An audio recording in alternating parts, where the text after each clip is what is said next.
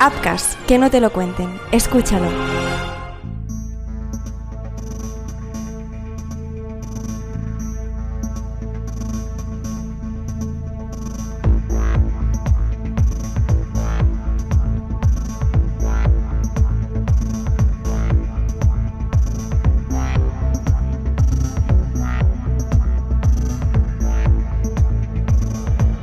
Ser la esposa del presidente del gobierno no era una empresa sencilla. Marisa sentía que vivía la vida de su esposo y no la suya propia, una sensación que se profundizó aún más después de dar a luz a dos preciosas gemelas. Cuando conoció a su marido, Miguel, ya estaba imbuido de grandes ambiciones en el mundo de la política. Anhelaba llegar lejos, tal vez incluso alcanzar la cima en la Moncloa. Por lo tanto, el papel que desempeñaría la primera dama no fue una sorpresa. Aún así, adaptarse a su función en la vida oficial de su esposo no resultaba sencillo. El cambio de residencia, el constante asedio de los medios, las reglas protocolares, los guardaespaldas y los eventos oficiales donde debía acompañar a su esposo. Todo ello sin mencionar cómo su relación personal se había visto afectada. Aunque habían hablado al respecto, el presidente pasaba menos tiempo en casa que antes, lo cual se reflejaba en una relación que nunca había sido perfecta, pero que sí había gozado de momentos de auténtica felicidad. Se conocieron en su juventud en una discoteca de Madrid y desde aquel momento se volvieron inseparables. El carisma y el atractivo de Miguel, con su altura, su tez morena y sus rasgos marcados, eran precisamente lo que ella siempre había admirado en un hombre. Sin embargo, la reputación de mujeriego y conquistador empedernido que rodeaba a Miguel siempre había inquietado a Marisa. Finalmente, después de enfrentar varios descubrimientos incómodos, optó por aceptar a su esposo y apartar la mirada. Sin embargo, había establecido una condición tajante. Nunca debía ser humillada en público. Esta faceta de la vida del presidente había pasado relativamente inadvertida para la prensa hasta entonces, aunque no para los trabajadores tras bambalinas en el Palacio de la Moncloa, quienes murmuraban sobre las numerosas amigas especiales que se decía que tenía el presidente.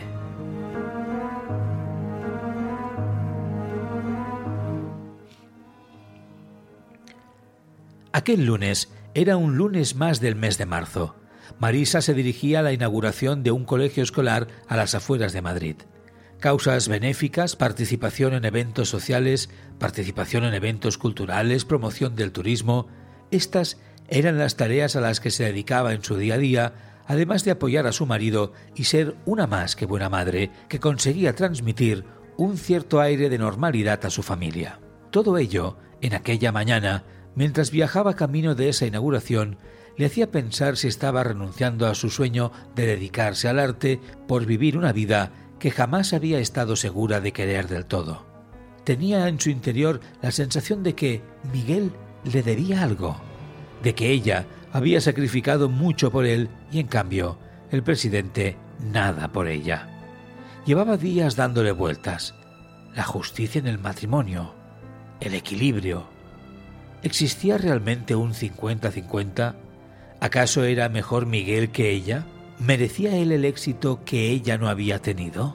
Esas palabras resonaron en su interior con fuerza y fue un alivio para ella.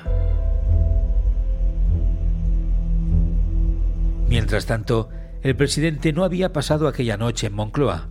Durante todo el fin de semana había estado en Bruselas, en una cumbre europea del clima. Al volver, tenía una de sus reuniones regulares con el rey Marcos, marido de Laura. Habitualmente, estas reuniones eran por videoconferencia y tenían que ver con el repaso de asuntos de interés nacional. Eran reuniones periódicas donde los dos cumplían con sus funciones dentro de la cordialidad y sin ningún tipo de feeling personal entre los dos. Aquella vez era diferente. El rey le había pedido especialmente al presidente que se desplazara hasta su despacho en la zarzuela para tratar un asunto personal. Al llegar a Palacio se activó el protocolo habitual. La seguridad privada del presidente del gobierno bajó primero y revisó el perímetro en coordinación con los jefes de seguridad del Palacio Real. Sin peligro alguno, Miguel salió apresurado del vehículo siendo recibido por Pedro, el hombre que movía los hilos en la realeza. Tras acompañarlo por las escaleras que llevaban hasta el despacho desde el vestíbulo, Pedro Magallanes se separó del presidente del gobierno para anunciarle al rey la presencia de Miguel Sánchez y tras un breve saludo, el rey empezó la reunión más incómoda con un político desde que accedió al trono. Tras comentar tres temas de actualidad por mero formalismo, Su Majestad ofreció una copa al presidente que, como todo el mundo sabía, no bebía ni una gota de alcohol. Tras aquella cordial negativa, el rey le expuso que necesitaba su ayuda sobre un aspecto de especial importancia y confidencialidad. Como hombre con más autoridad del Estado, el rey expuso su preocupación por las continuas exposiciones públicas de la reina Laura, interfiriendo en aspectos sociales e intentando interferir en la política del país. El rey, con cara de preocupación, la definió como una persona de estado descontrolada y explicó al presidente que él no la había podido convencer y que solo un presidente del gobierno la podría frenar con una advertencia oficial. Para el rey, Miguel era todo lo contrario a un presidente ideal, de ideas republicanas, en contra de la corona, progresista, disruptivo y con una fama de mujeriego que cada día le hacía más problemático para el cargo. Aún así, no le quedaba otra opción si quería controlar a su mujer, solo él podía poner freno a la reina. Miguel, frío y estratega, se dio cuenta enseguida que la relación personal entre el rey y la reina no era la mejor. Prácticamente daba la sensación de que no tenía más relación que la institucional. Miguel no podía ocultar en su interior que la personalidad de Laura le parecía atractiva e interesante para el devenir del país. Una reina rompedora, transgresora, implicada en causas sociales, que no reía las gracias a los empresarios más poderosos y que siempre estaba pensando en mejorar la vida de la clase trabajadora del país. El sueño de un progresista como él. Aún así, Miguel no era estúpido. Sabía que tenía la mano ganadora de la partida y que debía jugar muy bien sus cartas como presidente de España. De su boca salieron palabras de comprensión y compromiso, el mismo compromiso que adquirió con el rey para acabar con esa conducta de la reina que tanto salía de los parámetros habituales. Ya habría tiempo para cobrarse aquel favor. Así pues, rey y presidente se dieron la mano en aras del compromiso y se despidieron. Tras aquella reunión y salía por la puerta principal de Zarzuela, una voz muy familiar le interpeló.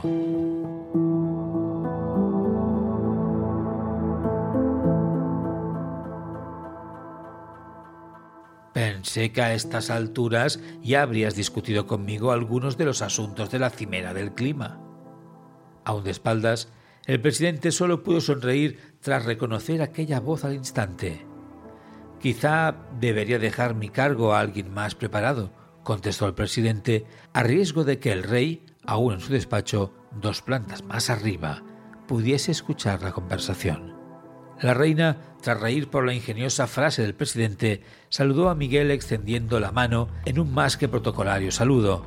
Ante aquel saludo, Miguel solo pudo reír inconscientemente y recordar cómo había sido su anterior despedida, saltándose las normas entre consorte y presidente. Sabrás de mí, le dijo Miguel mientras salía por la puerta. Algo de lo que necesites mi apoyo o mi consejo, contestó rápidamente la reina. Ah, no te quiero desanimar, pero no. Me sirvo y me basto para seguir con mi programa electoral. Me han puesto deberes.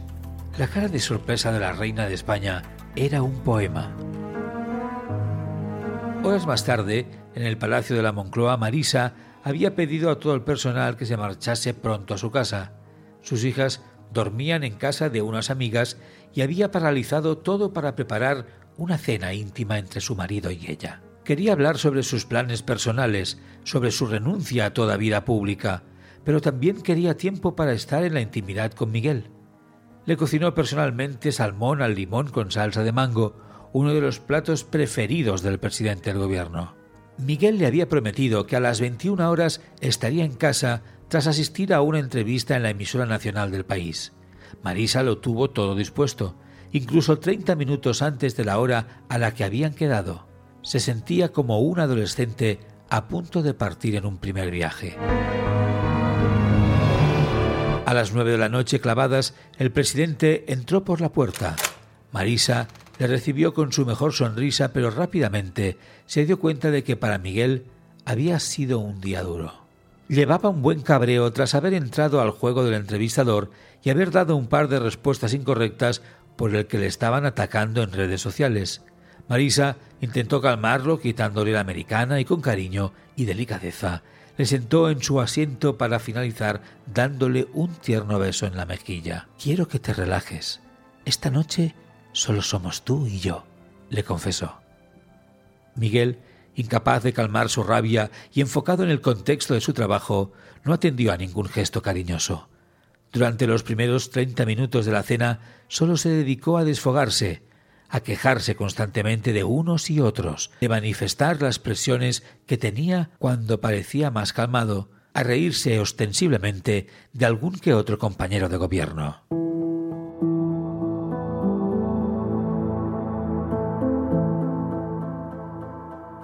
Marisa aguantó esa primera tongada abiertamente, mostrándose comprensiva y esperando el mejor momento para lanzar su noticia personal.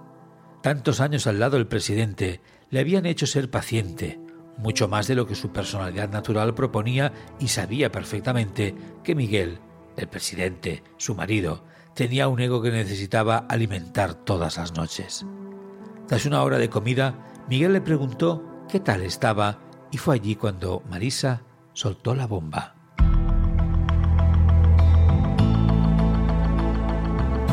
Le manifestó que quería dar un paso al lado, quería abrir su propia galería de arte, que no estaba dispuesta a seguir desempeñando un papel institucional como mujer del presidente del gobierno.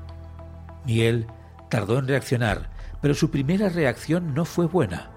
Le hizo ver que las elecciones estaban cerca, que ahora no era un buen momento que ese movimiento se entendería políticamente como un movimiento de distanciamiento entre ambos y que le podía dejar muy tocado en las próximas elecciones. La discusión fue subiendo de tono. Marisa intentó mantener la calma, pero explotó. Subió el tono y expuso todo lo que ella había aguantado por su carrera política. Pidió comprensión y no la encontró. Miguel no bajó el tono. La discusión fue acalorada llena de reproches, insultos y recriminaciones, hasta que, en un momento de ira máxima, Miguel dio un golpe a un jarrón que les había acompañado desde el día de su boda, rompiéndolo en mil pedazos en el piso del comedor de la casa oficial del presidente. Se hizo el silencio. Segundos después, Miguel cogió su chaqueta y se giró en dirección a la puerta y justo cuando empuñaba el pomo de la puerta, se paró un segundo, se giró y dejó caer unas palabras frías e intencionadas que cayeron como puñales en el corazón de Marisa. Si haces esto, anunciaré nuestro divorcio oficial. Al fin y al cabo, para mí sería prácticamente lo mismo a nivel político, le expuso. Se volvió a girar y cerró la puerta.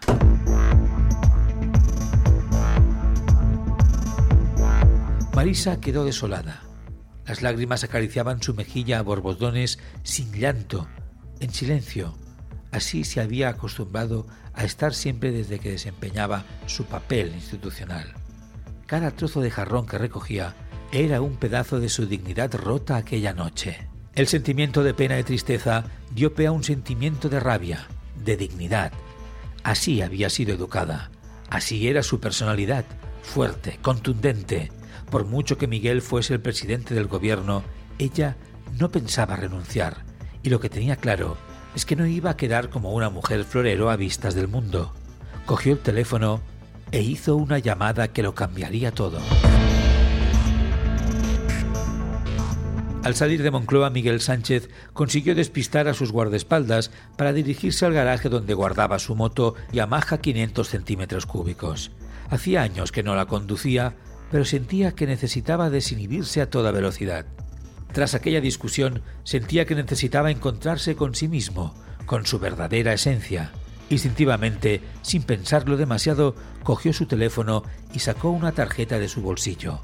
Marcó el teléfono que había escrito en ella y envió un mensaje. ¿Cómo deben ser las noches de un martes cualquiera de una reina de España? En menos de 50 segundos contestó la consorte. Solitarias y aburridas. ¿Me pones deberes?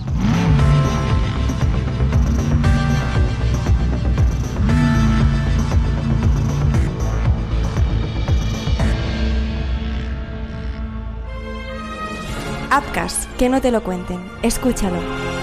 El deporte es sinónimo de éxito, de triunfo, de gloria, de respeto. Los deportistas, atletas, jugadores y entrenadores son referentes aclamados en todo el mundo, pero también son víctimas. Tribuna Marca y el podcast Crímenes Ibéricos de Apcas presentan Crímenes Deportivos, el podcast que te narra las muertes y asesinatos de deportistas de todos los tiempos. Escucha Crímenes Deportivos en tu plataforma favorita de podcasting.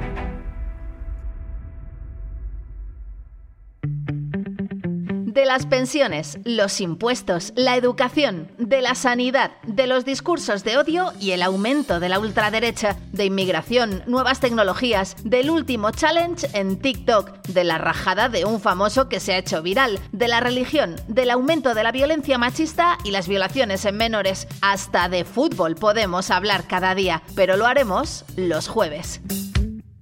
Cada jueves, un podcast de Apcas con Vanessa de Lucio, para hablar de todo y con todos, la actualidad a debate y análisis. Cada jueves, con Vanessa de Lucio. Pon la palabra Apcas en el buscador de tu plataforma de podcasting y conoce todas nuestras producciones. Apcas, que no te lo cuenten, escúchalo.